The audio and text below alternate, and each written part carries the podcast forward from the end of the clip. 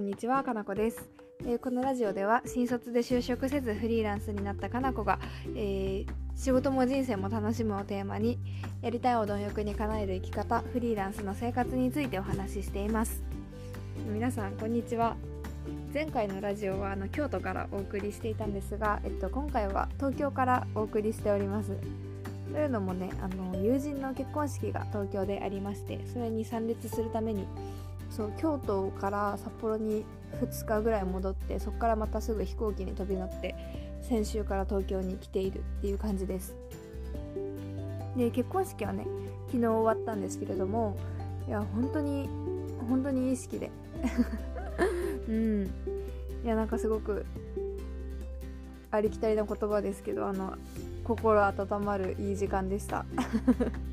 であのね今日お話ししたいことは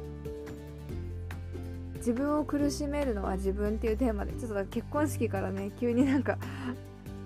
暗いテーマになって申し訳ないんですけど、うん、自分を苦しめるのは自分っていうテーマでお話ししたいなと思っています。まどういうことかというと結局なんか自分の可能性の枠を広げるのも狭めるのも全部自分だったなってことに改めて最近気がついたんですよ。あの私東京に来るとねいつも思うのがあのね渋谷とか新宿とか、まあ、有楽町とか いろんなとこに行くとこのもう CM とかでよく見るような大企業のオフィスビルが立ち並んでるわけですよ。でそこを出入りしているこのスーツ姿のかっこいい同年代の OL の方とか見るといやかっこいいなと。私にもそういう世界線あったのかなみたいなのをね結構ね考えてしまうわけで。うん。で私はこのフリーランスになるっていう決断をした時にその決断イコール会社員にはならないじゃないですか、うん、私は会社員にならないという決断をしたというよりもフリーランスになるという決断をしたんですけど、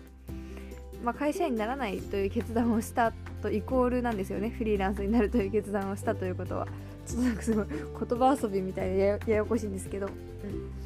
だから最近その選ばなかった選択肢についてすごく人生を考えることが多くって。例えば朝ごはんにパンを食べるって決めたことってイコール朝ごはんにご飯は食べないと決めたと同じになるわけじゃないですか。だからこの私はこの決断をしたことであれを選ばないっていう決断を同時にしてるんだって思うとなんかすごくあ自分で自分の人生の幅を狭めてるような気がしちゃったんですよ。うん、けどあのよくよく考えてみてください。それってあのその時選ばなかっただけで時が変わったり自分のこの環境とかあのフェーズとかが変わったらまたその選択肢を選び直せるんですよね。でその事実に気づけた人のみが自分の選択肢の幅を常に広げていけるんだなってことに気がついて。から私はあの時このフリーランスになるっていう決断を果たして正しかったのかなとかってちょっとね東京で OL のさんをたくさん見て思ったんですけど別にこの先一生 OL になれる権利を破棄したわけではないんですよ。あの時は私はフリーランスを選んだ。っていうだけでこの先働きたい会社とかがあれば私はまたその会社員になるっていう権利を得ることができるわけだし、まあ、さっきちょっと例に出した朝ごはんに関しても別に今日パンを食べるって決めただけで明日以降もずっとパンを食べなきゃいけないわけじゃないですよね。ただなんか私たちは結構日常の中で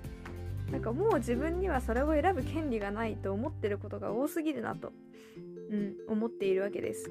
で特に最近感じるのが私がこの来月からねちょっとパリに行くんですけどそういう話をなんか年上の方とか、まあ、親戚のおばさんとかにするといいなって私も留学とかしたかったなとか私も英語喋れたらなとかね皆さん結構口を揃えて言うんですけど別に今からでもできるじゃないですか。例えばワーホリみたく年齢の制限がついている制度留学制度とかもあるけれども別にその30歳以降は国境を越えてはいけませんっていう日本の法律もなければ30歳以降は受付あもう入ってこないでくださいっていう国がこの世に存在するわけもない、うん、だから常にその自分の首を絞めてる。自分の選択肢を狭めているのは自分。っていうことに気がつくとその裏返しには自分の選択肢を広げられるのも自分でしかないっていうことにあの気づけるんだなって私はあの最近ね東京に最近、うん、来て思ったので今日はそんなことを力説してみました、えー、それでは本日も聴いてくださりありがとうございました。